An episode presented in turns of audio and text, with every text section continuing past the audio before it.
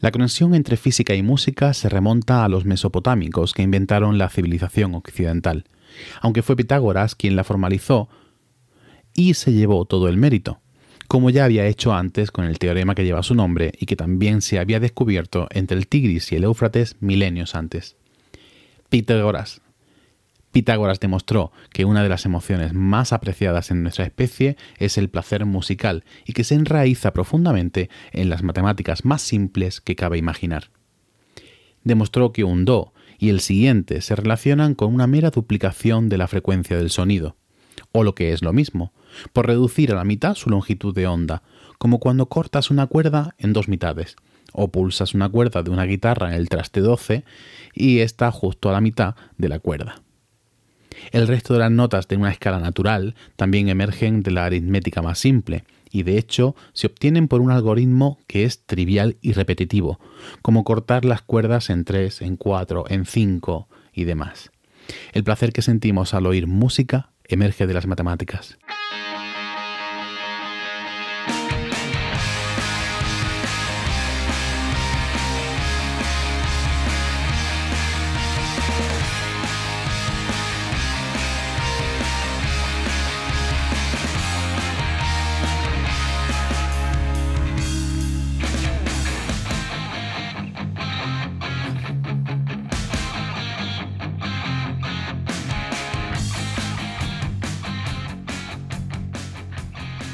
Bienvenida a No Cuentes Esto, el podcast donde te enseñamos a vivir de contar la ciencia sin morir en el intento. Soy Juan María Arenas, CEO de Oikos MSP, empresa de comunicación científica y medioambiental, especializada en desarrollo web, presencia digital y podcasting.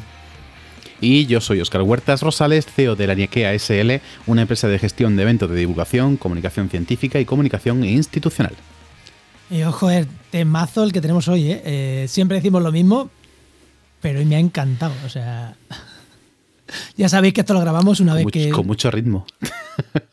Un tema con mucho ritmo, sí. Sí, sí, porque la verdad que, joder.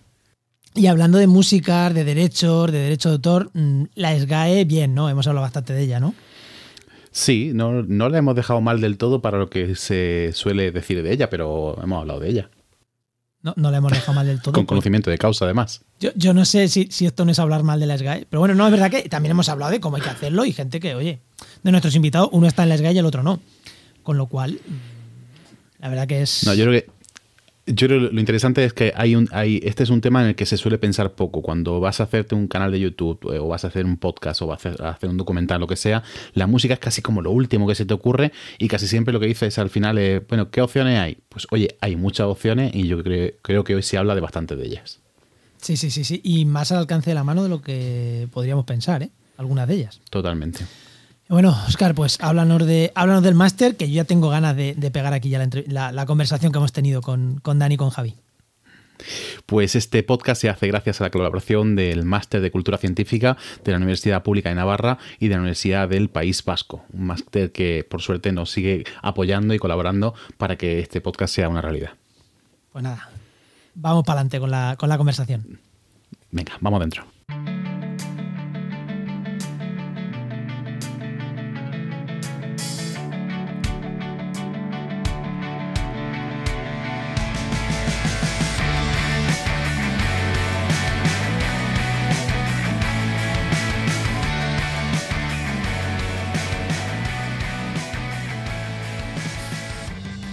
Bueno, Oscar, vamos ya así a dar paso a, los invitados que tenemos hoy, invitados de lujo. Y hoy tenemos con nosotros a Javier Álvarez, que es músico de Catástrofe Ultravioleta. Muy buenas, Javier, ¿qué tal? Aloha, Javi, no Javier, no soy el cantautor, soy el otro. Javi, Álvarez. y también tenemos con nosotros a Daniel Guirado, que es astrofísico del Instituto de Astrofísica de Andalucía, del CSIC, músico y divulgador. Muy buenas, Daniel. Muy buenas, ¿qué tal? Daniel o Dani, que ahora tú me dices, pues yo Dani también. Mira, Dani mejor y así abreviamos y nos caben más cosas en el mismo tiempo. Estos andaluces como sois, acortando palabras para poder hablar más. Bueno, Oscar, eh, empezamos, empezamos. Bueno, lo primero decir que, Javi, mm, tienes que agradecer a Peláez que estés aquí porque fue una de las recomendaciones que él nos dio en la primera temporada, así que por eso estás tú aquí y Daniel, pues tú a Oscar que fue el que dijo, pues si vamos a hablar de música hay que contar con este, hay que contar con Dani, así que aquí, aquí estás tú también. Oscar, primera pregunta. Mm, La tiro yo. Venga, situación laboral en una línea. ¿Cuál es vuestra situación laboral? Para ubicaros un poquito.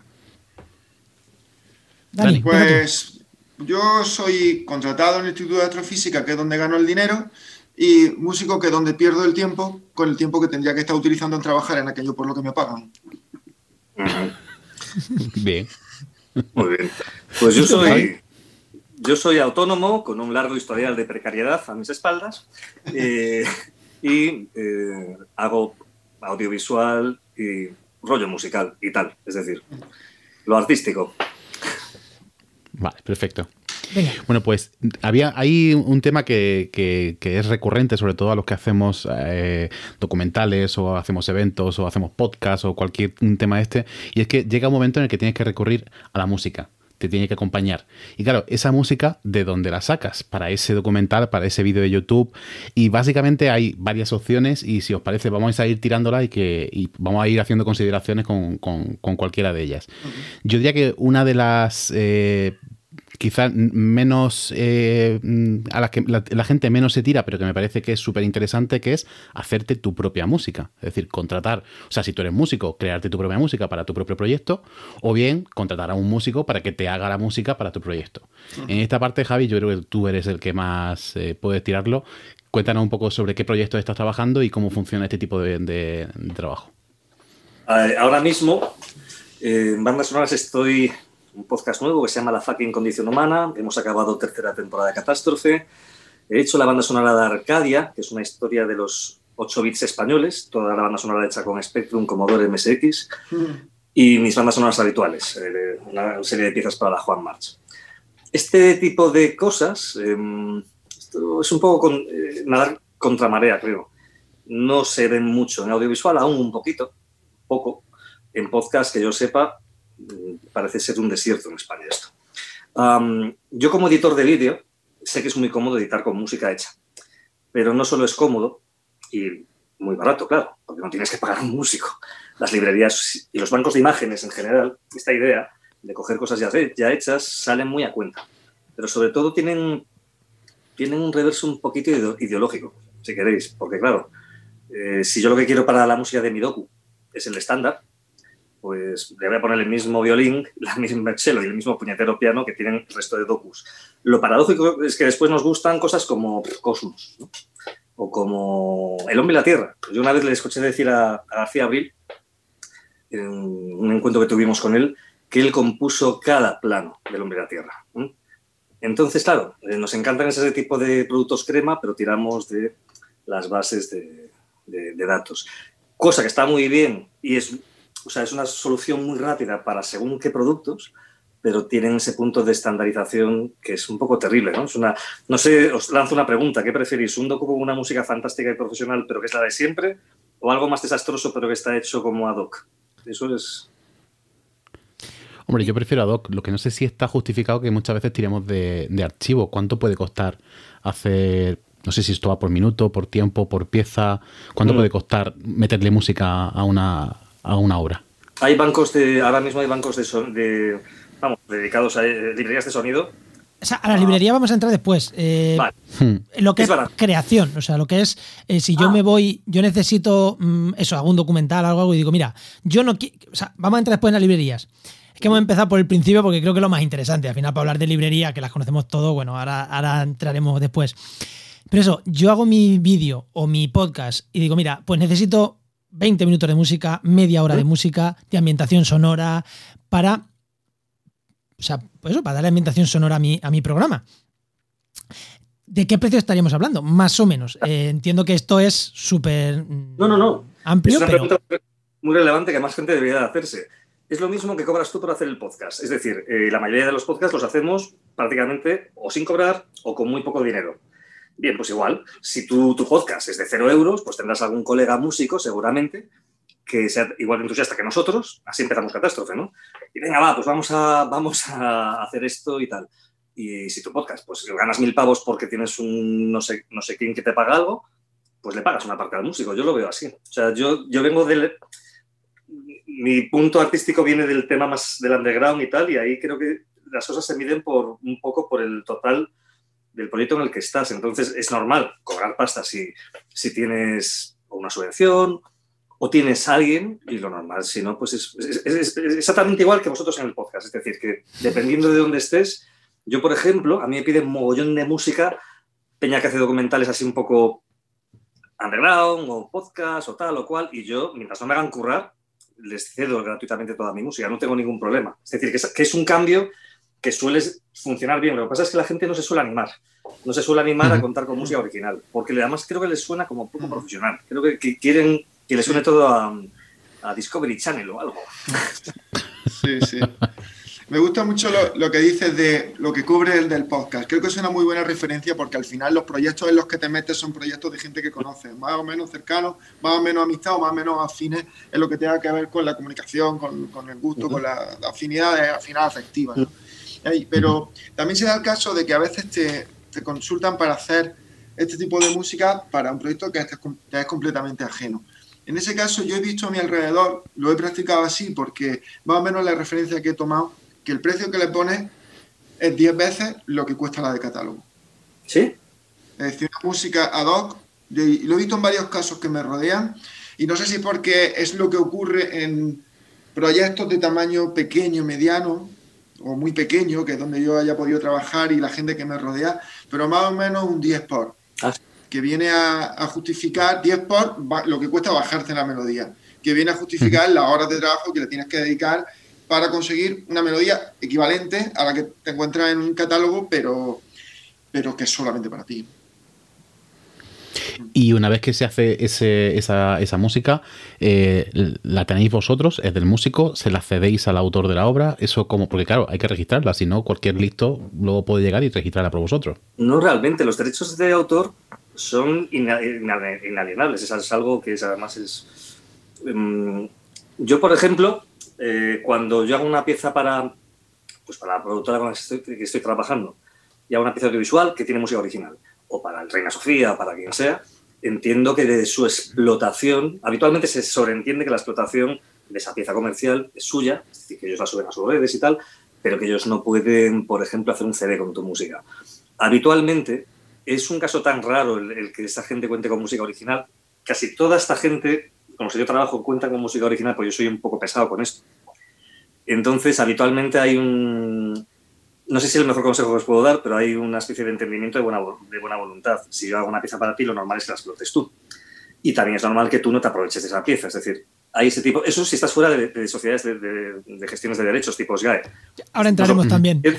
Nosotros las personas que somos anti-SGAE, claro, si estás en las GAE estás perdido. Eh, tú haces una cosa, tienes que registrarla en las GAE y van a cobrar sí o sí. De hecho, es una de las razones por las que yo nunca voy a estar en las GAEs, porque no me permitiría ceder mi música a todos los proyectos del barrio, subterráneos o así como queráis, que me interesan. La gente lo hace, pero si te pillan, las GAE tiene cinco años de retroactividad y te, te va a cobrar. Entonces, todo esto que estoy diciendo es solo en el caso de los músicos libres, que son pocos. Vale. Oye, y lo de, y lo de usar, eh, vale, tú cedas tu música, vale, pero hay que registrarla, ¿no? Porque yo he escuchado casos en los que alguien ha hecho su propia música, ha empezado con su podcast, con su canal de YouTube, tal, y ha llegado el típico pirata, muy pirata, cuando se empieza a crecer, y te ha registrado la música. Claro, si te la has registrado en España, tú puedes justificar que es tuya, pero como te la hayas registrado en Bielorrusia, vete allí a reclamarla. Que nos han dicho que pasan ese tipo de cosas. Eh, ¿Sabéis qué pasa en este tipo? O sea, ¿habéis visto, os habéis entrado ejemplos de este tipo? Y sobre todo, ¿Cómo nos protegemos si la música la he hecho yo, me la ha hecho un colega? ¿Cómo nos protegemos ante estas cosas? Siempre mm. que no sea pasar por la SGAE, me refiero. Mm. Yo tengo un colega que lo hace eh, pasando por, declarar como Creative Commons sus canciones. Lo declaro como Creative Commons y automáticamente ya nadie, eh, no tiene sentido que nadie la explote, nadie va a poder cobrar por tu música. Ya está declarada así, está declarada con, con ese sistema. De manera que tú dices, mira, quien quiera puede usarla, pero no puedes cobrar por ella. Nadie, el GAE no va a cobrar por ella y otra persona no va a cobrar por ella. Y como dice Javi, una cosa es eh, que vayan a, recaudar derechos de autor a una emisora de radio o a quien sea o a vosotros por, la canción, y otra cosa es la autoría. La autoría va a ser tuya siempre que la puedas demostrar y te puedes meter en un juicio si quieres. Y tú puedes ir y, pagar, bueno, pagar, tú puedes ir registrar la autoría intelectual de algo sin necesidad de pasarlo por el GAE ni Creative Commons. Eso tiene que ver con la recaudación, tiene que ver con el hecho de que Danone hace dinero haciendo un anuncio con esa canción o Canal Sur hace dinero poniendo esa canción y cobrando por publicidad. Entonces hay que recaudar o no. Pero lo otro es la autoría intelectual. Tú siempre puedes encontrar a esa persona de Bielorrusia y ponerle una demanda y decir, oye, tú esa canción no la has hecho tú y puedo demostrar que anteriormente la publiqué, yo la puse aquí. y hmm. eh, Es claro, en el caso de que sea una cuestión solo de que es una canción, eso ha pasado muy habitualmente. Ah, es fácil de reclamar si es en el país. A mí, de hecho, me han levantado dos piezas y yo para eso soy bastante. Eh, soy mal tema estar malas conmigo con esto, porque además eh, o sea, no estoy perdiendo pasta para que encima me chuleen. Y, esto es una advertencia en firme. No, el rollo es que eh, cacé, a, alguien grande haciendo un uso que no me, ilegítimo de algo mío y para allá sí pagó. Pagó 10 veces más lo que me hubiese pagado. Si, bueno, si me hubiese pedido a lo mejor le hubiese dicho que no. Pero también hay que contar los peces que no pescas, ¿no? Y efectivamente hay muchísima gente que las ha levantado piezas. Es más, es muy típico que gente que no está dentro del circuito de las GAE se tengan que registrar para cobrar derechos de autor. Ah, yo he perdido bastantes de cuando, no sé, cuando salimos en la 2 Duo Cobra, en Radio 3 o sitios así, pues son derechos que pierdes con los festivales en el Sonar y Primavera Sound, pues yo tendría que cobrar unos derechos de autor que no he cobrado. Vale, pero es que hay gente que ha usado su música para sintonías gordas de programas gordos, hablo de casos de, de gente conocido, conocidos míos, vamos, y muy conocidos, que se han tenido que acabar registrando en la SGAE para poder reclamar esa, autoría. Entonces, si, si, alguien actúa así de mala fe, posiblemente alguien como yo se lo tenga que comer. Eh, dicho esto, pues lo que comenta aquí el compañero es una muy buena, lo, lo hacemos mucho, ¿no? Pues registrar en Creative Commons, otros tipos de registros, que solo el propio hecho de publicar las canciones, pues ya, ya dan constancia de que son tuyas. Pero que si alguien quiere meter el dedo en la llaga de un músico pequeño y que no esté protegido por una sociedad de gestión de derechos, lo tienes difícil para reclamar, es la, realidad. hay, una cuestión eh, importante, si tu música la va a dar o la van a utilizar solamente para la producción audiovisual, por ejemplo, no, seguramente no vaya a tener este problema de la recaudación. Pero si en algún momento tu música aparece en un programa de radio, y tú eso no lo puedes controlar porque a alguien le gusta la canción y la ponen, esa emisora de radio, Radio 3, quien sea, ya está pagando un fijo a CAE. Está pagando una cuota anual, mensual, la que sea. Y entonces el CAE coge esa cuota y la divide entre los que son socios suyos estadísticamente. Es decir, que una vez que tu canción ha salido en Radio 3, si tu canción no está declarada, porque tú solamente querías, declarada para, recaudación, porque tú solo querías usarla en la pieza audiovisual de tu cliente, ya resulta que ha sonado en Radio 3, cosa que tú no tenías prevista, parte de la recaudación de la cuota de ese año, si no te la llevas tú, se la va a llevar Zetangana, porque van a redondear a los artistas que sí tienen registrados. Y van a decir, vale, han sonado 3.000 artistas, de los cuales 2.800 están en nuestro catálogo, y estos han sonado más y estos han sonado menos, y vamos a hacer un reparto proporcional a la estadística de quiénes han sonado más y menos. Y tú no estás, pues no te lo llevas. Y se lo está llevando proporcionalmente quien más ha sonado. De manera que ya tienes por fuerza que entrar y registrar las canciones para llevarte ese dinero, se lo estás regalando a Zetangana. Y a ti lo que te jode es que se lo lleve Zetangana, ¿verdad? Es, que, es, que, eso que te jode. A, a Zetangana, pero siempre se ponía el ejemplo de que lo que tú no recaudas lo recauda Víctor Manuel, porque ellos, es una cláusula leonina que tienen las GAE, como muchas otras. Mi problema no es con, las sociedades de gestión de derechos, es que la que tenemos en España es terrible. Exacto. Y, además que es una cosa, bueno, en fin. Eh, el, caso es que este tipo de, lo que estabas comentando, lo, que sucede es que se llevan, es que no recuerdo cómo es la cuenta, pero se llevan según no me acuerdo, hay, unos parámetros que tienen loquísimos y al final los que estaban en el top siempre son pues los duodinámicos, los bitomanos, los que tienen más canciones registradas. Y es una movida. Eh, para evitar esto existen las hojas de renuncia de derechos. Yo las he firmado cada vez que he ido a un festival a tocar, he firmado una. Pero efectivamente Radio 3 o todas las radios, 1 y 2 y Clásica, firman, o sea, pagan muchos derechos. Y tú eh, si no eres de una sociedad de gestión, que o bien es las GAE o bien es una sociedad que cobra a través de las GAE, que lo mismo en España, es muy difícil que los... Yo no conozco a nadie que los haya logrado cobrar. Vale, Habéis, habéis mencionado a, las licencias Creative Commons. igual hay quien, no sabe que hay diferentes tipos de licencias Creative Commons.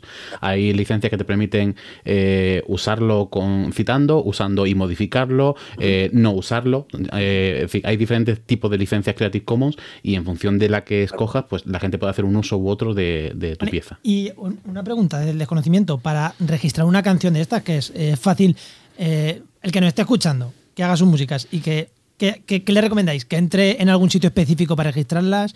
¿Recomendáis algún sitio? ¿O directamente que ponga en internet registrar canción Creative Commons y que ah. pinche en el primer sitio? ¿Cómo, cómo lo hace? Eso, es muy fácil. Con tú pones el sellito de Creative Commons y el tipo de Creative Commons que tú quieres en el primer sitio en el que la publiques, en un Bandcamp, en tu página mm. web, en el por detrás del disco en el que aparezca, ya está. Así se hace. Sí, sí, sí, sí, sí. No hay que hacer ningún documento, nada. Es, interesante una cosa que, acabas de comentar antes, el tema de que hay diferentes licencias. Y lo digo porque veo que mucha gente usa para, por ejemplo, para un podcast o para audiovisual o para documental. Yo trabajo mucho en documental, canciones de Freesound o de, bueno, o de Bandcamp que tienen... Es decir, la canción que puedes usar de forma universal es la licencia cero. Esa es la que puedes usar cuando tú quieras. Pero la gran mayoría de música de Creative Commons tienen, hay cuatro o cinco genéricas, son no comercial atribución, algunos modificación o no. Es decir, que mucha gente baja música que Creative Commons como para usarla en ciertos sitios, pero en el momento en el que tú subes tu vídeo, aunque lo hayas hecho tú, a YouTube y le permites publicidad, yo por ejemplo en mi canal de YouTube no, tengo, no puedo permitir publicidad, pero aún así es un uso comercial de la pieza. Os lo comento porque es el típico error que mucha gente cae. Digo, en el momento en el que tú mueves eso en un entorno donde puedas eh, producir una plusvalía, ya es un uso comercial como comentario. Bueno, y ya que hemos entrado en el tema de las GAE, eh, vamos a. Mm, me voy a subir un poquito, lo tenía para después, pero me lo voy a subir adelante para tocarlo ahora. Eh, cuando. Bueno, yo estuve, nosotros estuvimos mirando en la red de podcast, ¿no? Eh, para utilizar, ver si había posibilidad de utilizar las canciones de las GAE. intentamos ver todas las opciones y nos encontramos que, bueno, las canciones de la Sky no eran excesivamente caras. Si querías pagar una licencia para un podcast que no tenga millones de escuchas, no era excesivamente cara.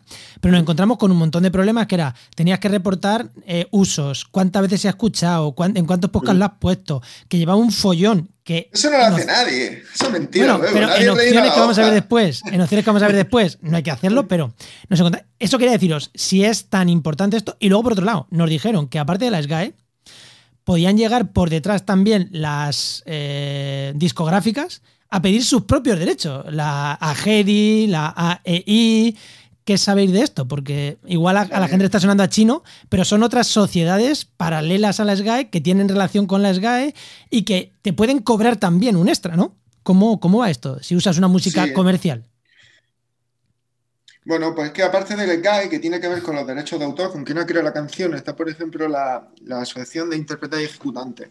Imagínate que no eres autor de la canción, pero tú has participado en la grabación de la canción como guitarrista o como pianista. Pues puedes cobrar una parte por la reproducción fonográfica de, ese disco. Es decir, de fondo hay una filosofía que puede tener cierto sentido, que si yo he hecho un trabajo ya sea creativo o de interpretación, y hay unas personas que están haciendo dinero, aunque no hagan dinero, están haciendo un trabajo institucional con eso, como una emisora pública o vosotros, o quien pueda explotar eso de manera comercial, bueno, pues que me hagan una compensación proporcional. Lo que pasa es que luego todo está disparatado.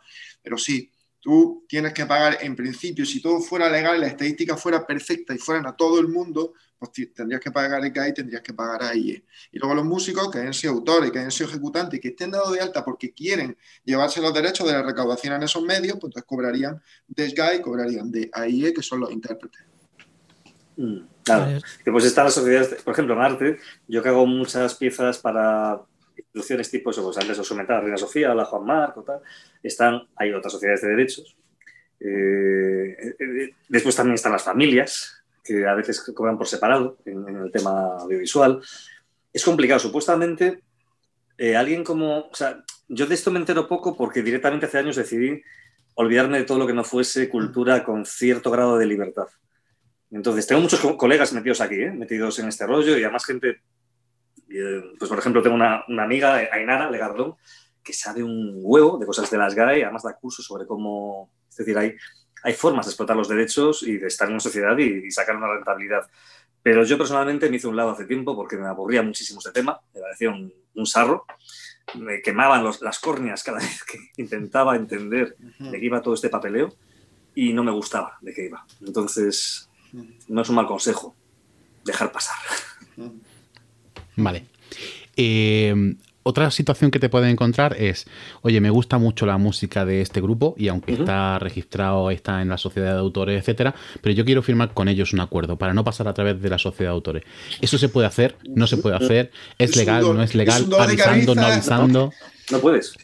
Eso, es, que, efectivamente eso, eso nos pasó, por ejemplo, con, bueno, con, el, enigma, con el enigma Agustina, por ejemplo. Eh, contactamos con un grupo, nos encantaban las versiones que estaban haciendo de ciertas músicas, estaban registradas, pero en vez de pasar a través de GAI, hicimos un acuerdo directamente con el, grupo de música. Y no estamos totalmente seguros de que GAI no nos venga algún día con la... ¿Eso vendrá? ¿Qué grupo es? No, esto fue lo hicimos para, la, para el Enigma Agustina, que es eh, un documental. Entonces hicimos un acuerdo con, un grupo de música, vamos, se llama Ole Swing, que es la música que suena en, todo, eh, en, toda la, película y que, porque nos interesaban exactamente sus versiones. Hicimos un acuerdo con ellos para pagarle a ellos una cantidad que fue la que lo que nos dijeron. Eh, y no la tenemos todas con nosotros de que no venga algún día Sky con la katana y nos pegue una chafa. Cinco años. Claro, cinco años y, es verdad que no hemos hecho uso comercial, pero si lo hubiésemos hecho. ¿Pero ellos son de las GAE? Ellos están registrados de las GAE, sí. ¿Y la música que hicieron está hecha para vosotros o la cogisteis de, No, estaba hecha de antes. Son versiones de música que está hecha de antes. Ya puedes decir, Cristos, que si las GAE te pilla usando. O sea, el problema de las GAE, y una de las cosas por las que muchos no estamos ahí, es que no te permite un control de tu obra. Yo, si fuese las GAE, no podría cederos, por ejemplo, una música si me la pedís. os la puedo ceder a título personal porque, porque no estoy con ellos. Entonces, una vez que tú tienes una música en las GAE, que sea improbable que te pillen, sí.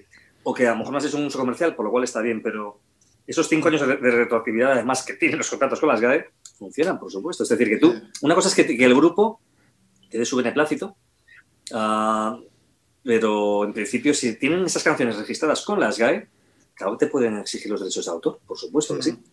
Yo, eso se supone que hay un mecanismo articulado para hacer eso, pero yo no lo conseguí. Yo no lo conseguí. No conozco a nadie que lo haya conseguido. Yo lo he escuchado. Igual que se supone que podemos cobrar nuestros, derechos de autor cuando salimos en la tele o en la radio, se supone. Yo en 15 años no O sea, creo que ni el David Bravo lo ha logrado. Bueno, a lo mejor él sí.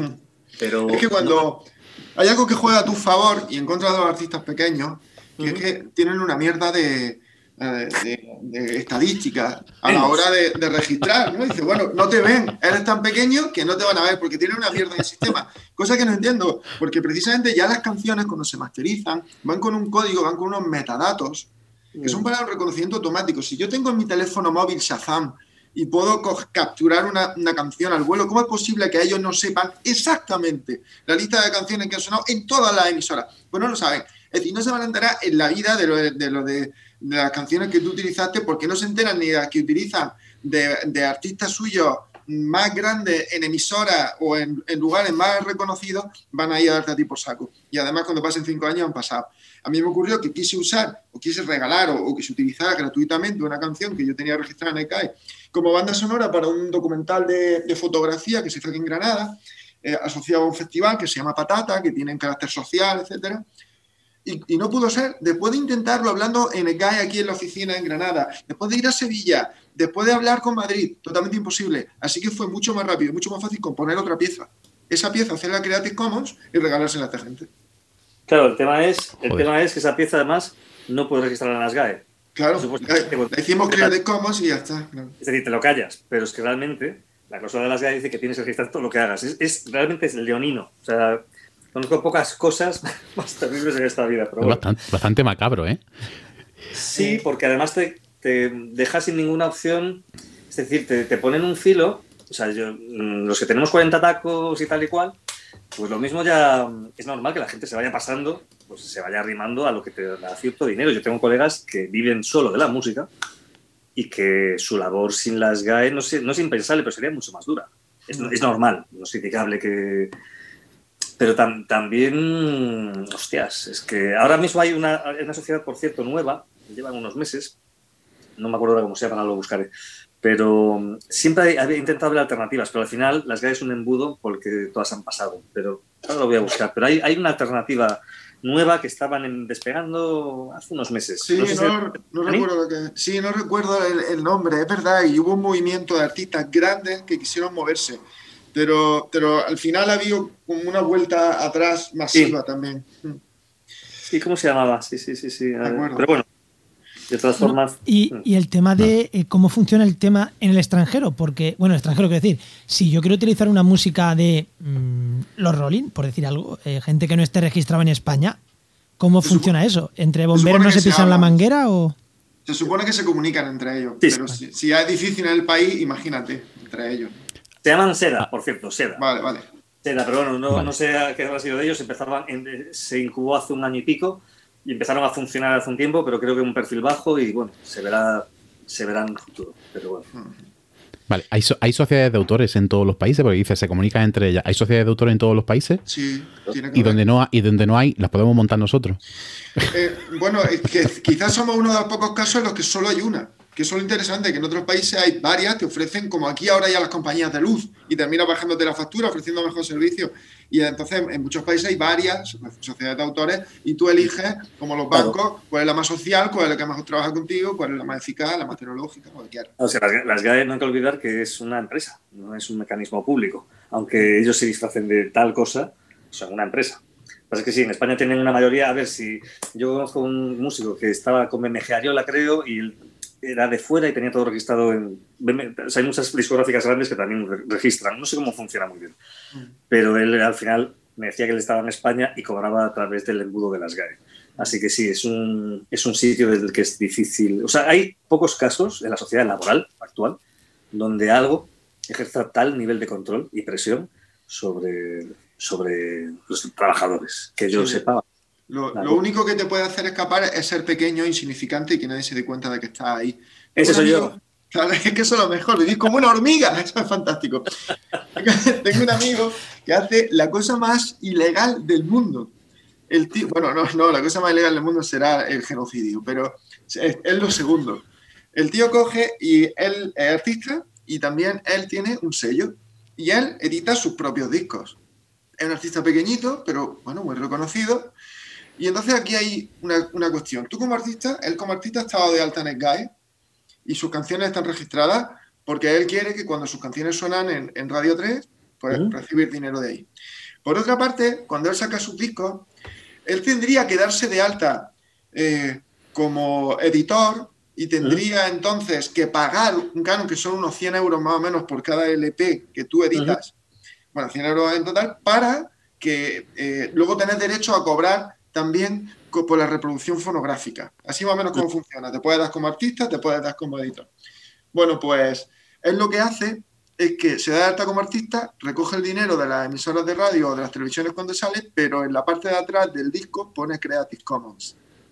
Para que el disco no haya que darlo de alta y no pagar los 100 pavos porque él vende poquísimo y no lo amortiza. Como es tan pequeño, no lo han pillado. Pero no puedes decir en un sitio que es Creative Commons con no hay documentos, que no cruzan datos, eso solo está en un sello, en, la contraportada del disco, y por otro lado las canciones están registradas y Radio 3 tiene que pagar. Ahí se está, se está comiendo un poco, a él le está haciendo de trampa al sistema. Oye, y no sé si queréis puntualizar algo más de, de la SGAE o, o, vamos a otro tema que también nos interesa bastante tratar. Sí, este tema de la SGAE da para lo que da y hay gente más especializada y que sabe muchísimo de esto. ¿eh? O sea, yo recomiendo leerlo a fondo porque realmente no os lo creéis, pero sí, yo creo que podemos pasar a otro tema. Vale, pues eh, vale, eh, hemos dicho que lo mejor es generarte tus propias músicas, intentar salir de la SGAE y que no te esté atada, vale, vale, pero y, gente como mm, gente pequeñita, gente como nosotros que dice, mira, es que tengo que arrancar de alguna manera, tengo que empezar a hacer cosas y necesito algo de músicas. Hay, hay como dos opciones que ya las habéis hablado varias veces. Bueno, básicamente una, que son las bibliotecas de música. Y digo dos porque hay gratuitas y de pago. Pero bueno, al final igual es casi lo mismo. Eh, ¿Qué opinión nos merecen y cómo funcionan? Eh, nosotros, por ejemplo, usamos música de Epidemic Sound, que es una de las bibliotecas que, usamos. Eh, y pagamos la licencia por, usar esas músicas. lo que pasa es que, claro, es una licencia pues muy barata en comparación con, lo que podría hacer si cada podcast de la red de podcastilla tuviéramos que contratar música, pues no podríamos hacerlo. pero, ¿qué, ¿tenéis experiencia en cómo funcionan estas, eh, tanto como productores como para usarlas? Quiero decir, oye, yo quiero usarlas bien, pero es que yo quiero producir para estas, vamos a entrar primero en las de pago, para estas de pago, eh, también tenéis experiencia y también sabéis cómo funcionan y también... Eh, bueno, mm, podría ser una posible salida, ¿no? Para gente que se dedique a hacer músicas para terceros. ¿qué, ¿Qué nos podéis decir de estas bibliotecas de pago? Bueno, Javi a lo mejor el que ahí tiene más. Dale, dale. Yo, Epidemic, por ejemplo, lo he usado para varias, varios programas eh, como editor. Hay algo muy bueno. Puedes bajar, pues, puedes hacer un diseño de sonido original. A ver, para empezar, tú haces un podcast y entiendo que si tu podcast es sobre astrofísica, por ejemplo, y no eres Dani, pues no tienes por qué saber de música, ¿no? Pues Peláez tiene un podcast fantástico, ya lo conocéis, ¿no? Polar, Lunar, tiene varias series. Y muchas veces usa música mía y otras veces pues usa música de por ahí. Eh, hay librerías que son fantásticas como Freesound, ahí te piden que seas muy respetuoso con los derechos de Creative Commons. Y después están librerías pues, como Epidemic o hay muchas más. En estas librerías se puede mm, bajar, yo lo que hago cuando las uso es bajar las pistas por separado, las intento modificar, intento que no sea todo tan a cañón, intento bucear mucho en, las librerías porque hay cosas muy buenas, aunque haya un sumum de, caca bastante grande, hay cosas que son estupendas. Y yo, por ejemplo, la canica azul, lo que he hecho con Antonio, lo, citaba antes con Fogonazos, tiene los momentos asistelares, son música original, pero los momentos del resto del podcast es música de Epidemic. Y está bien. A nadie, se le puede exigir que todo sea como súper fino, tal y cual. Y eso, si haces un podcast de ciertas temáticas, es normal que a lo mejor pues no tengas el conocimiento para hacerlo. Lo de hacer la música original es más una cuestión de voluntad. De encontrar a alguien que tenga la misma pasión que tú por la divulgación. Lo que sucede es que a veces es difícil comunicar esto. Y lo mismo que hacen casi todos los músicos que conozco, que es perder dinero con su música, pues tío, pues piérdelo conmigo. Métete en esto, métete en la banda sonora, pero claro, tienes que tener en tu barco o a un perfil como Dani, que es, que es más curioso, ¿no? O como Carlos Guiones, que también es, es eh, científico y es músico. O bien, pues a algún músico que sea muy entusiasta o artista y que, y que le guste la divulgación yo creo que es una cuestión más de encontrar ese perfil que lo flipe, que se asombre, que, esté contigo, porque desde el punto de vista económico no es viable contratar a una orquesta pues, para cada vez que quieres hacer un podcast. Yo lo entiendo. O sea, pero que sí que, las... Dani, Dani, Dani. No digo que al final pagas por la exclusividad, que, que tú mm. te bajas de una, de una, base de datos que, que, todas son gratuitas, pues la tiene todo el mundo. Y, lo que decía Javi antes, todo suena igual. Es como amoblarlo todo de Ikea te vas a una tienda más exclusiva donde es más caro, pues hay menos gente que tenga esos muebles. Y si hacen el mueble exclusivamente para ti, eres la única persona que, que lo tiene. ¿Quién puede pagar que te hagan el mueble exclusivamente para ti? Es que la inversión de tiempo es brutal. Mm. Solamente le puedes pedir eso a alguien motivado con eso que forma mm. parte de ese proyecto. Porque a lo mejor le estás pidiendo 20 eh, horas de trabajo gratuita.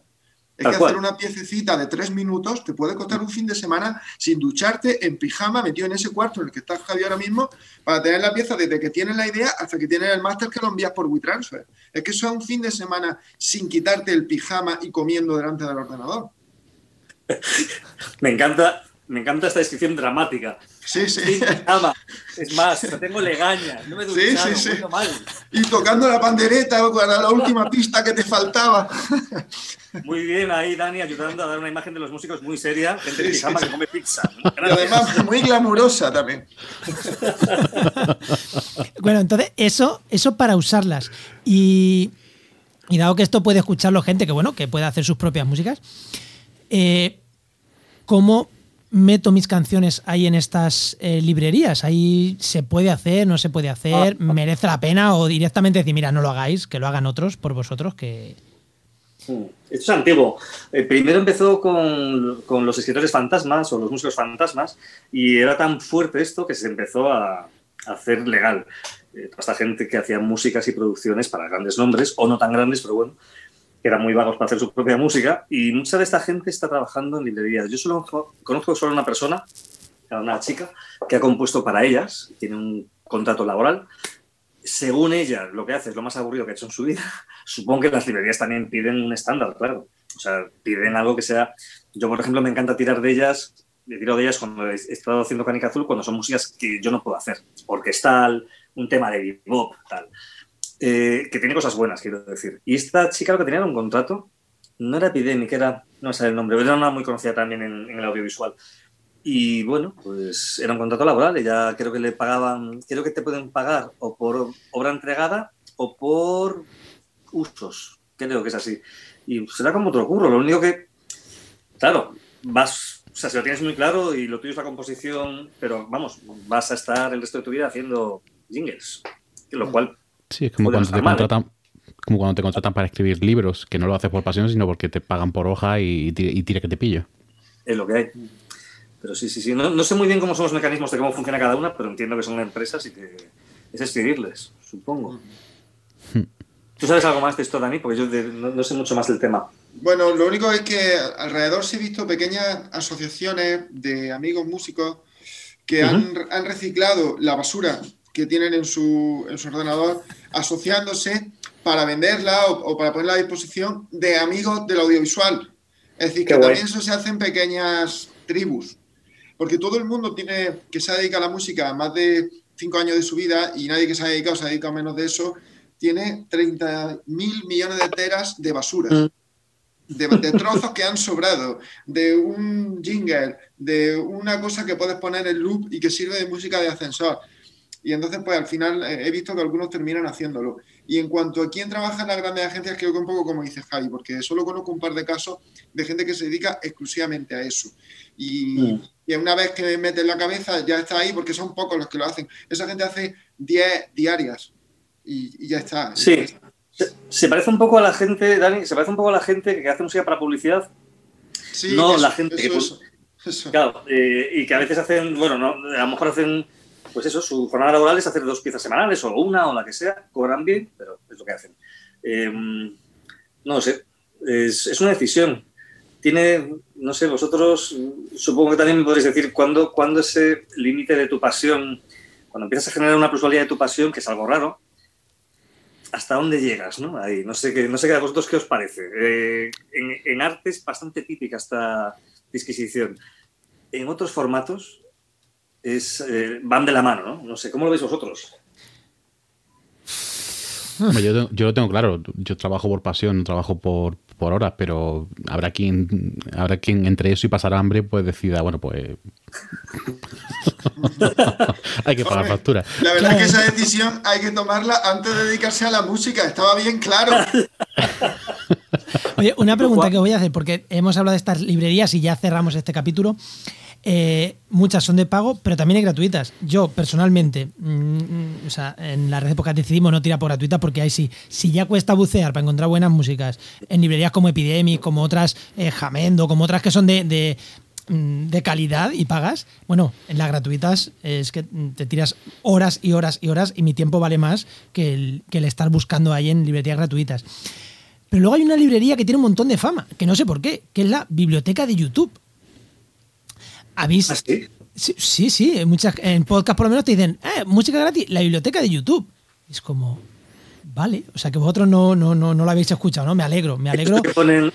Es eso que ponen, los youtubers cuando están hablando de fondo, claro, es una movida, a ver. Cuando la música, la música para tu YouTube, para el youtuber, es una movida que suena de fondo y que molesta, y que está como, ¿sabes? Como de ascensor que decía antes Dani, entonces seguramente YouTube será muy buena. O, o, esa cosa épica, que le gusta mucho a la gente del fútbol. Esa cosa de que estás, estás, estás, contando como si fuera una empanadilla y es como, ¡ah! Fuego de tronos. ¿no? Esa cosa espantosa que, por, por Dios, que pare ya. Pero vale, perfecto. cuando no soy originariamente originales, entiendo que hay momentos especiales donde sucede algo, donde tú te callas la boca y suena la música. Y yo no sé, lo de YouTube será. Hombre, supongo que será gigante, pero no tengo ni idea, la verdad. Vale, bien, bien, bien. no, era pues lo conocía. ¿Sabes lo que pasa? Creo que hay mucha gente interesada en que se use su música de YouTube. Mm. Porque si es una alternativa como creador, mm. porque YouTube, como otras plataformas de streaming, pueden pagarte. Mm. Y no necesitas tener un montón de seguidores. La gente dice, no, hasta el millón de seguidores, no sé cuántas visitas. No, la gente se asocia en plataformas como CD Baby, por ejemplo, donde a ti te van a pagar un fijo por reproducción. Y entonces tú haces un canal de un montón de música que tú registras para royalties. Cuidado, que aquí hay tres cosas. Ya hemos hablado de propiedad intelectual, la canción es tuya porque tú puedas demostrarlo y nadie, si alguien te la roba, lo denuncia. Segundo, el registro de GAE o de Creative Commons, que quiere decir si alguien hace un uso comercial, te tiene que compensar de alguna manera. Y aquí estamos hablando de los royalties, es decir, eh, si Spotify que está cobrando una cuota a los, a los suscriptores o de la publicidad cada mes, está poniendo tu canción, te tiene que pagar. Y lo mismo YouTube, que está vendiendo publicidad. Vale, pues hay gente que le interesa. Entonces Mm. se meten en determinadas plataformas como CD Baby y entonces, mira, la quiero registrar para que esté, bueno, quiero subirla a Spotify, quiero subirla a YouTube, a todas partes. Y de todas ellas, la que más paga es YouTube. Y aunque tú seas un creador pequeñito que tiene pocas piezas, que la escucha poca gente, donde me parece que son como 0,013 céntimos, lo que yo ya he llegado a cobrar como mucho en Spotify por reproducción, que se considera reproducción a partir de 30 segundos, en YouTube es 10 veces más.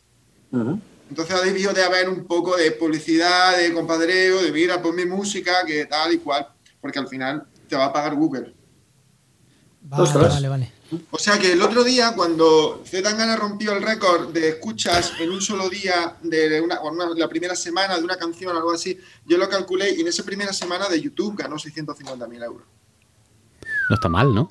Yo, yo Eso- no lo vaya a creer, pero yo- hay semanas que no lo gano, ¿eh? En una semana ganó 650.000 pavos con las reproducciones en streaming. Oye, y eso solo por las reproducciones. No Sí, contamos eso- anuncios no, ni no, eso nada. es- Eso son las reproducciones en streaming. Aparte, es Guy.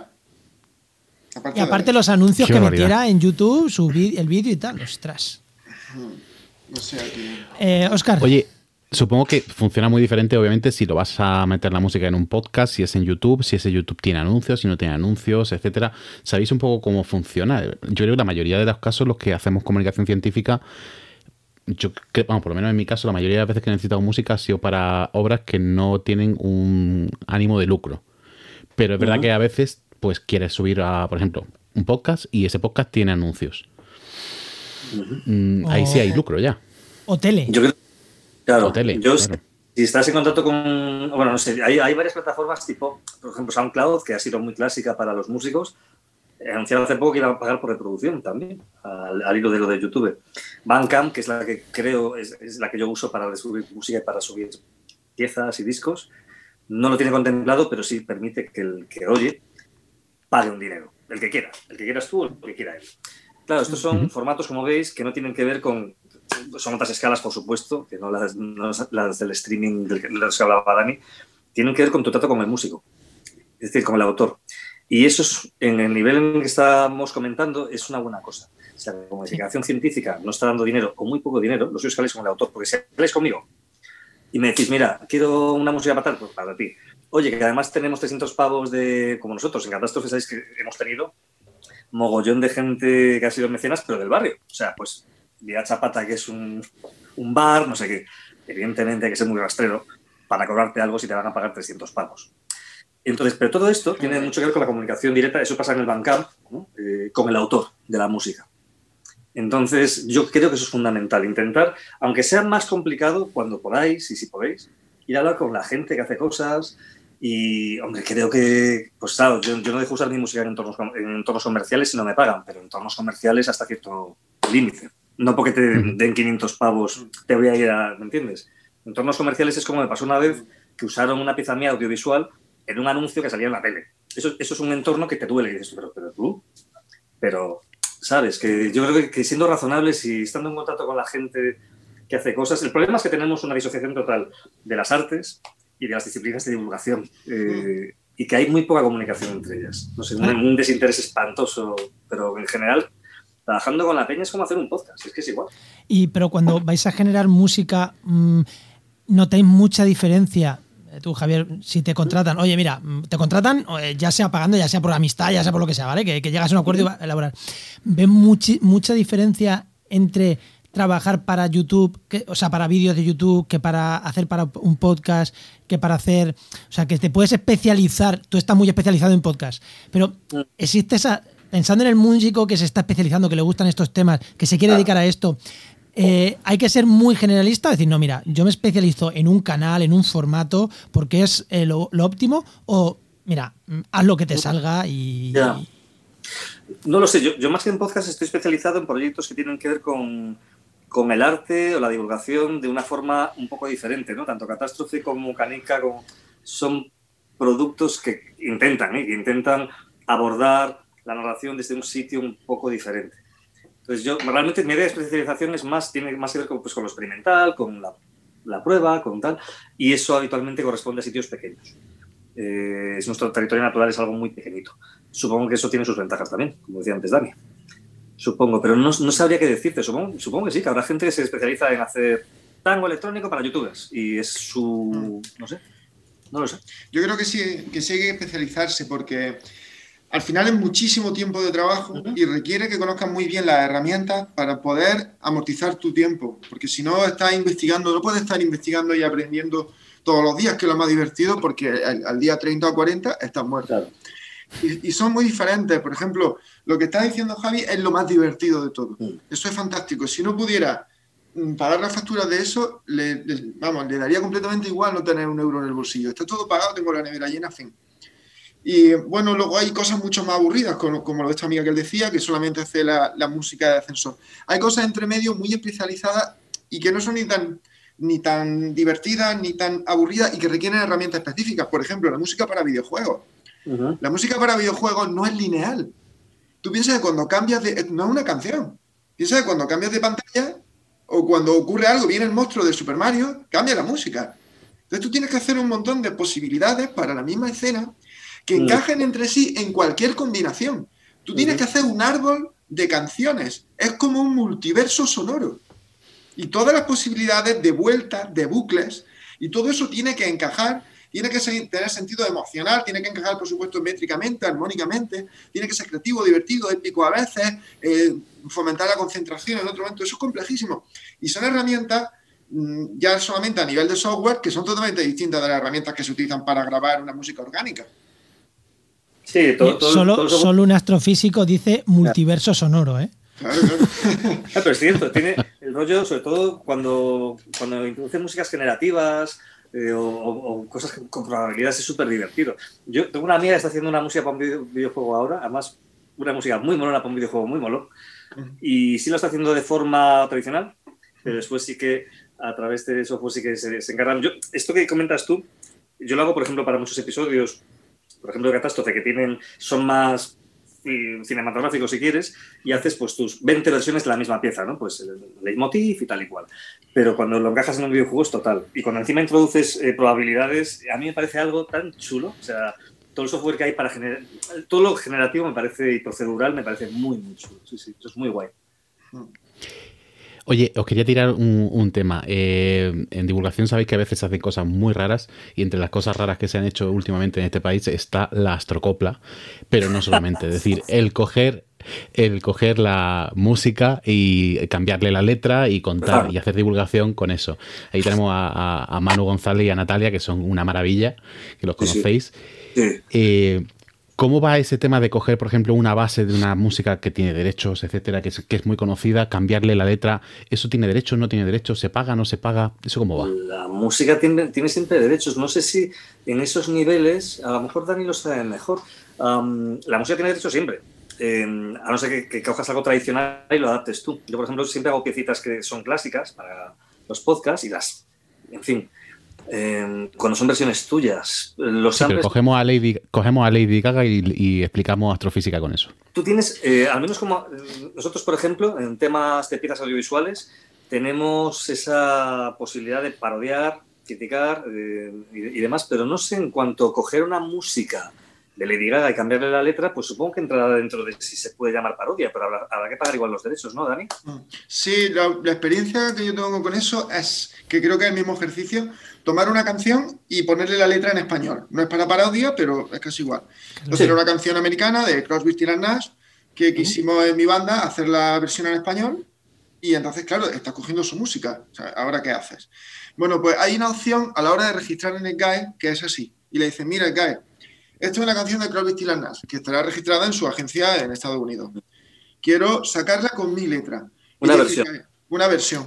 Y entonces te dice CAE, ok, cada vez que suene, yo voy a coger la recaudación de la música y se la voy a pagar a la agencia estadounidense que le va a pagar a Crosby, Stills Nash. Y por la letra en español, tú te vas a llevar un 10% nos dieron un 10% por la traducción de la letra en español, era el máximo al que podíamos acceder. Entonces yo creo que lo de la astrocopla puede ser algo similar, lo de las parodias. Tú coges una canción de Lady Gaga, que es muy reciente y que todavía está en periodo de explotación, y dices, oye, ¿qué es de Lady Gaga? Dice, ah, vale, vale, no te preocupes. Cada vez que suene ya vamos a saber que hay que pagarle a Lady Gaga por la música. Y le vamos a pagar un porcentaje, que será casi todo, pero por la letra, que no es la letra original de Lady Gaga, sino lo que tú has puesto, ese poquito te lo vamos a pagar a ti. Vale, y al revés, voy a darle una vuelta. No que tú la registres, sino que a ti te puedan, tú haces un, tú haces una astrocopla, a ti te pueden reclamar derechos por haber cogido una música de un tercero para hacer una música para no sé, te llama Televisión Española, vas a cantar allí, vas a hacer un programa de divulgación en Televisión Española, sales cantando una astrocopla o cualquier otra música eh, con derecho de autor a la que tú le hagas una versión, a ti te pueden reclamar, eh, ¿tienes que pagar por haber utilizado esa base? Eh, pues yo creo que como hay explotación comercial, sí, pero no a ti. Aquí es Telecinco quien tiene que pagar por eso. La propia, pasarlo. De hecho, la propia Lady Gaga se te aparece, te se aparece y, te pide, te pide las, mantecas. Que yo sepa, hasta, hasta donde yo sé, en los programas que yo conozco que se hacen este tipo de cosas, el programa suele pagar, lo sé, porque un par de veces tocamos en un par de cosas de la tele y ellos tenían como sus, sus presupuestos y según el presupuesto que tenían, pagaban una parte a autores. Entonces entiendo que eso lo, paga la emisora que lo emite o el programa que entiendo que es así. ¿eh? Pero vamos, también hablamos de fenómenos grandes. Eh, eh, aquí hay, alguna historia sobre algún músico reclamando sus derechos en la puerta de la persona que se los había copiado, muy divertida en Madrid. Ah. Sí, sí, sí, sí, La madre de un músico muy, muy conocido. Qué bueno, qué bueno, qué bueno. No, contadla, ya que la habéis tirado. No puedo, no debo. vale, bueno, vale. Perdón, perdón. Entonces, en el caso de, Manu, con lo de la astrocopla, cuando él va a Telecinco a cantar una canción que, probablemente esté registrada y le pone una letra suya, Telecinco seguramente está pagando por esa música y la va a terminar reclamando. Si, no está registrada, mm, se la va a llevar quien sea que esté tan gana o el que esté llevándose más dinero en este momento, pero Telecinco va a estar pagando. Pero el que sufre aquí es Manu, que no se está llevando la parte por su letra. Y él si lo hubiera registrado se la podría llevar. Claro, pero imagínate que no va a Telecinco, va a Talamanca de Jarama al teatro, le pagan 300 euros por ir allí. Bueno, hay un, hay un porcentaje de la taquilla, si hay explotación comercial, hay un porcentaje de la taquilla que es como un 8%, depende si es teatro, si es música, que, tienen que pagar el GAE. Entonces, si sacan 0 euros de la taquilla, pues tienen que pagar 0 euros. O sea, un porcentaje si, a ti te pagan, pero no va a taquilla, es decir, te pagan, te, pagan porque el organizador, lo que sea. No, porque no hay explotación comercial, que serían ellos. Depende de qué tipo de negocio. Yo recuerdo hace 10 años en Barcelona hubo un movimiento maravilloso cuando las GAE empezó, por claro, las GAE se ha hecho famosa por recaudar en festivales benéficos y sitios así, ¿no? Eh, y hubo una asociación. Una asociación en, la BBC. De, es real, ¿eh? eh de, de, Barcelona, eh, de hecho cedí mucha música para esa red, pobres ellos, eh, que empezaron a pedir a mogollón de músicos que además tenían miles de, canciones, ¿no? que, les diésemos gente o de Creative Commons o, de, vamos, que no estuviesen en las GAE, que les diesen música para sus peluquerías, porque les pretendían cobrar, no me acuerdo cuánto eran, cobraban por metro cuadrado, no entiendo muy bien por qué. Supongo que hay diferentes parámetros. Para... Porque cabe más gente, supongo, y lo escucha más gente, no sé. No tengo ni idea, pero esto fue hace 8 o 9 años, se hizo bastante famoso el movimiento y, sí, sí, sí, en fin. No sé si os acordáis de cuando quisieron cobrarles a los. ¿Cuándo fue esto? Ay, se me ha se, la, última época de Teddy Bautista, cuando te cobraban por cualquier cosa que consideraran ellos explotación comercial. Lo de las peluquerías era así o lo de las televisiones de los bares, porque consideraban que tú estabas vendiendo cafés, porque ahí sonaba música de GAE mm. en los anuncios entre el telediario y el programa del corazón. Joder. Sí, sí, sí. Sé que lo de las GAE, ¿recordáis? Que, sí, o sea, no, tu caso no, pero hay mil. Es que es eso, todos conocemos mil de ese tipo. Oye, una, una pregunta que creo que la hemos resuelto a lo largo de. Y ya con esto vamos a cerrar esta, esta, este bloque. Creo que la hemos resuelto, pero ¿se puede vivir de crear músicas para formatos de divulgación? Y aquí.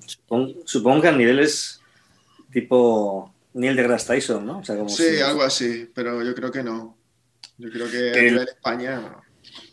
La problemática de, la. O sea, habitualmente los músicos, los que yo conozco también, que son parte entonces de una escena, en fin, pero suelen vivir sobre todo, o en gran parte, los pocos que conozco que viven de la música, suelen vivir del directo.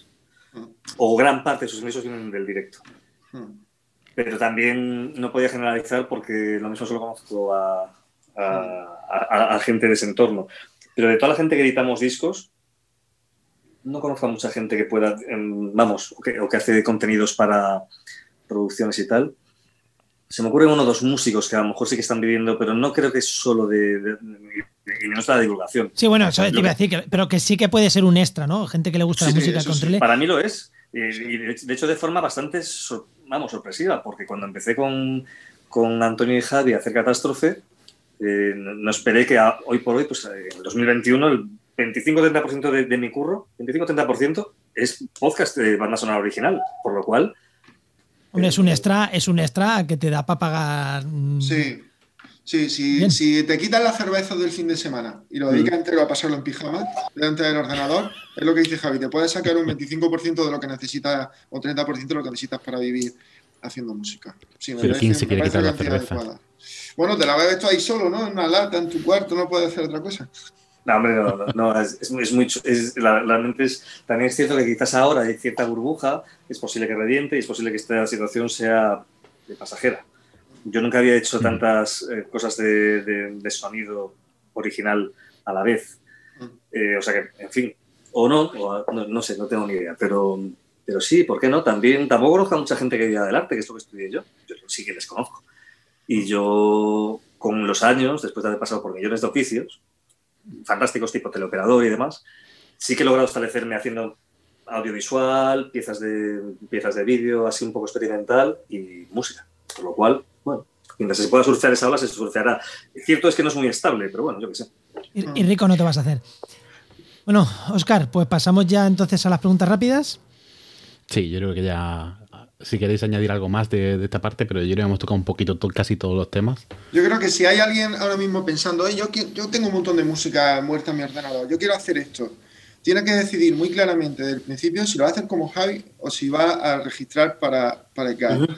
Y una vez que lo haga, tiene que trabajar mucho su catálogo. Si tú ganas mucha pasta cuando tienes mucho catálogo, tanto en, en una plataforma o para vender como en el CAE. Y lo tienes que cuidar tienes que hacer tus reclamaciones trimestrales porque eres pequeño, no van a escuchar tus canciones estadísticamente un 0,1 por redondeo se convierte en cero. Y tienes que mm. estar reclamando, pidiendo lo tuyo, diciendo yo he salido aquí, aquí, aquí, aquí, e casi que inventándote el doble por si te dan la mitad. Y en ese régimen se puede sacar algo. Cuando lleve unos años, cuando haya acumulado suficiente catálogo. Esa es la manera, creo, de, de sacar dinero. Así que tienes que estar muy encima de ellos. Pues mm, bueno, creo que, ha, creo que ha cerrado muy bien este, este bloque. Pero antes de pasar al siguiente, Oscar, eh, ¿seguimos con la promoción de tu curso de comunicación científica o ya no? Sí, hombre, desde luego. Yo creo que si, alguien se quiere dedicar a esto de la comunicación científica, tiene que aprender a hacerlo bien. Y un, un máster es una buena opción, pero es muy caro y te lleva mucho tiempo. Así que un cursito que puedes hacer online a tu ritmo, a tu bola, pues está bien. Entonces, si queréis, en, en tenéis un curso de técnica de divulgación que está bien chulo. Y si ponéis el código no cuentes esto LK, pues te hace un 20% de descuento, pues que está muy rico. Oye, no digas que es caro que los máster también, gracias al cual hacemos este programa, es un máster que está de puta madre, que es el máster de la universidad. Claro, pero si lo hago con conocimiento de causa, yo estoy haciendo el máster y organizo el curso, y el máster me lleva bastante más tiempo que hacer el curso. Voy a hacerte una sintonía para esto, ¿vale? Yo lo digo y tú anuncias. Mira, escuchad. Venga. Ya sabéis, meteros en laniaqueacomunicación.com y metéis el código no cuentes esto LK, 20% de descuento. Vale. Pues ahora vámonos con las preguntas rápidas.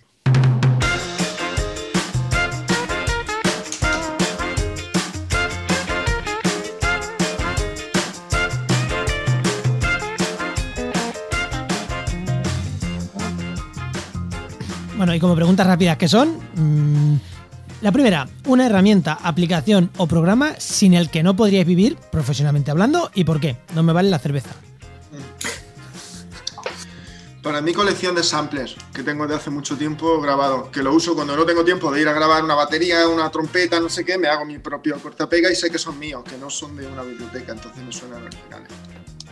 Vale, guay. Muy bien. Para mí, el Reaper, Cocos Reaper. Eh, Reaper es un Reaper es eh, un software, un multipistas sostenible, retrocompatible, que, puede, que pesa 15 megas, que cuesta 60 pavos, dos versiones enteras, que son unos cuantos años, que tiene una comunidad fantástica y que además puedes pagar cuando quieras porque no te obliga a comprarlo. Lo compras por voluntad propia. Reaper, pasa de Pro Tools y venta Reaper, tío.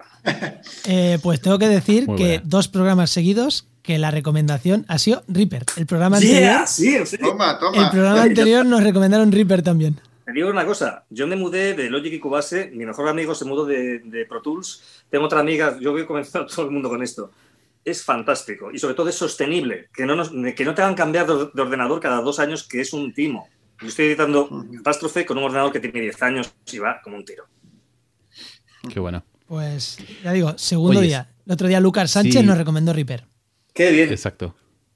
Siguiente pregunta. eh, ¿Cuánto cobráis y de dónde vienen vuestros ingresos? Si queréis. También podéis responder como, han- como nos han dicho, si estáis cómodos con lo que cobráis, que también es una buena respuesta. Como músico, una, una parte pequeña, como 5 o 6 mil euros al año, entre derechos y, y piezas que puedo vender. Ujú. Yo como eh, el- la música es un 25-30% de mis ingresos y el resto viene del audiovisual. Y cobro, soy autónomo, por lo cual, pues imaginaos, para llegar a los 1.200, 1.500 al mes, que es Madrid, ya sabéis lo que es, pues tengo que, tengo que pegar bastante piedra. Entonces, como yo tampoco quiero, o sea, yo no necesito una piscina con forma de guitarra, lo que quiero es pagar el alquiler y mis sintes y mis discos. Entonces, más o menos, pues voy bien, voy bien, pero en fin, surfeamos apretados. Vale, buena. Oye, ahora una pregunta que sé que os gusta. Un fallo o cagada profesional que os haya ayudado a crecer y que dijera, mira, la cagué, estuve, toqué mm, fondo, pero oye, gracias a aquel fondo que toqué, estoy donde estoy o conseguí esto, tal. Sí, eso, esa cagada, ese fallo del que tiempo después de gracias. Yo creo que esta es la misma para todo el mundo. No haber hecho un backup y perder un disco duro con una grabación con dos semanas de trabajo. Eso está clarísimo. Pero a que la segunda vez te salió mejor. No, la segunda vez tengo un RAID con dos discos duros donde está la, la copia automática duplicada. O sea, nunca va a volver a pasar. Yo he visto raids caerse más allá de Orión, que no creeríais. Eh, pues yo supongo, iba a decir lo del disco duro, porque realmente es, es paradigmático. Pues quizás el segundo fallo, supongo que habrá sido no aprobar el examen de ingreso, yo lo sufrí aún, de Bellas Artes en Pontevedra y acabar en Cuenca, que era un sitio muy particular donde estudiar Bellas Artes y donde conocía cosas y gente y fauna bastante maravillosa. Hostias, en Pero Cuenca, lo del disco estudiando duro es bellas, muy, bueno, muy conciso. en Cuenca estudiando Bellas Artes y más o menos de tu edad había una, una fauna de Albacete bastante maja, ¿no? Claro, muchos de ellos amigos míos, por cierto. Saludo aquí a, a un par de ellos que, me- que- que no que no estarán escuchando. Sí, sí, especialmente Albacete, además. Sí, es que yo soy Albacete, entonces al final tengo que hacer orgullo patrio de mis paisanos, Ernesto Sevilla, Joaquín Reyes, mm, Sí, sí. Toda, esta, toda esta gente.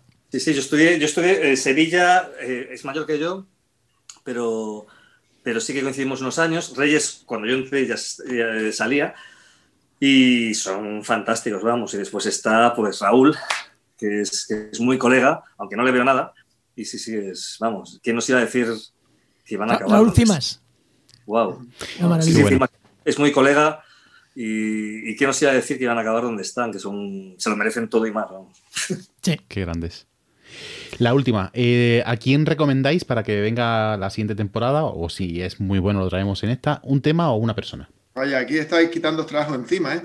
Pues a mí me gusta mucho Sympathy for the Lawyer. No sé si habéis tenido noticia de él. Sympathy for the Lawyer es un chico, bueno, una empresa de carácter bastante social en Granada eh, que está muy especializada en los temas justos que estamos tratando hoy y cualquier tema que pueda tener que ver con, con derechos, cómo explotar tu música, que no exploten tu música y se dedican a hacer asesoramiento a creadores y a músicos e intérpretes. Qué bueno. Qué guay. Javi. Javi, Yo recomiendo a nuestro as en la manga, que somos unos chapas con él y le tenemos explotado, que es Carlos Briones, y especialmente eh, sus, ya sabéis, conocéis sus charlas eh, Sí. sobre pintura y astrofísica, y creo que se merece, vamos, se merece aterrizar ahora mismo en el programa. Sí. El, que la última vez que vi a Briones fue, eh, fue en Naucas, que fue donde dio esa, esa fantástica Sí. charla con, con los cuadros. Y yo recuerdo perfectamente de quedarnos todos así, con la boca abierta, además una presentación que iba en automático, o sea, el tío ni siquiera pasaba la presentación y de verdad que nos quedamos todos mm, locos. De estas cosas que la ves y dices, esto es un mito. Imagínate cuando yo veo un cuadro de un amigo mío, Santi Almazán, y se lo digo, porque Briones estaba mezclando cosas de Zobel con cosas de, pues eso, de un compañero mío de facultad. La ilusión que le hizo. O sea, Briones, en fin, la, la obra de Carlos Briones, es que nos hace falta. Pues lo traeremos, bueno. lo traeremos.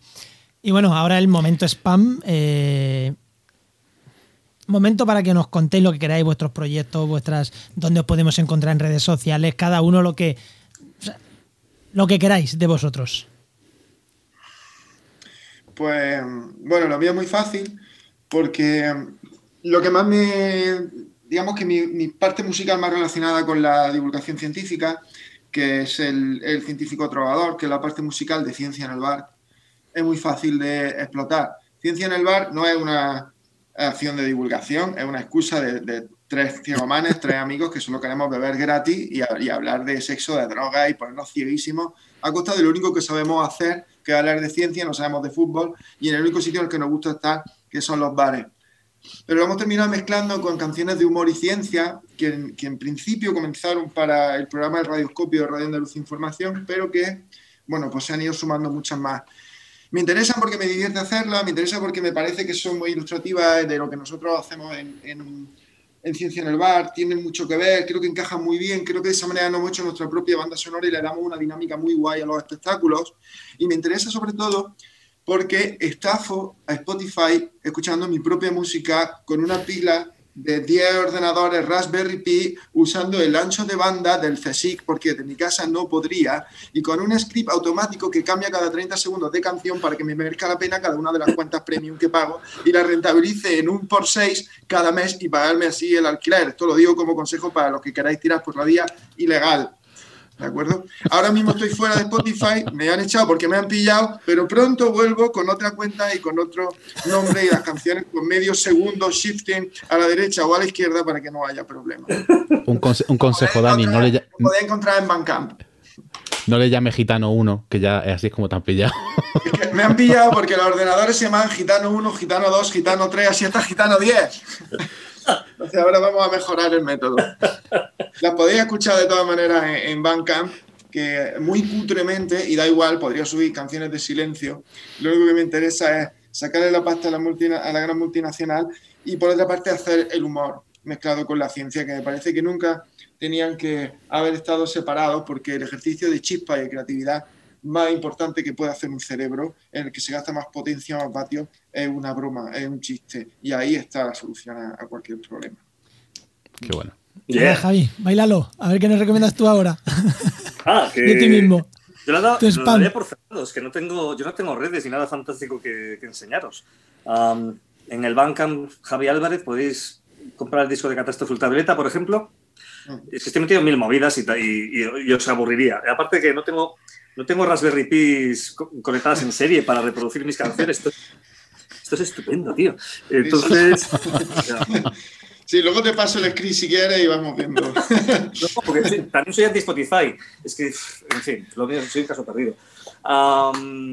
Sí, en el, en el Bandcamp de Javi Álvarez sí que podéis comprar, que habla del mismo como en tercera persona, podéis comprar el disco de Catástrofe Ultravioleta en vinilo eh, o en digital, se puede bajar gratis y es chulo. Y no os cuento más porque quien busque ya encontrará. ¿Sabes? Dani lo ha dejado muy arriba. Sí, sí, sí, sí, sí. es que tengo que pagar el alquiler de alguna forma. Bueno, yo creo que si la gente se va, se va por lo menos con la idea de que es deseable y es factible eh, contratar a un músico para hacer música ad hoc y que mola y que además consigue una cosa única, yo creo que con eso nos daremos un poco por Sí satisfechos. que, sí que hay una cosa, Oscar, eh, que es, es paradójico, solo como de reflexión final, que en la época en la que más fácil es hacer algo desde tu casa y expandirlo, o bueno, o al formato pequeño expandirlo, a la vez, simultáneamente y paradójicamente, sea la época en la que más complicado es defender la creación original.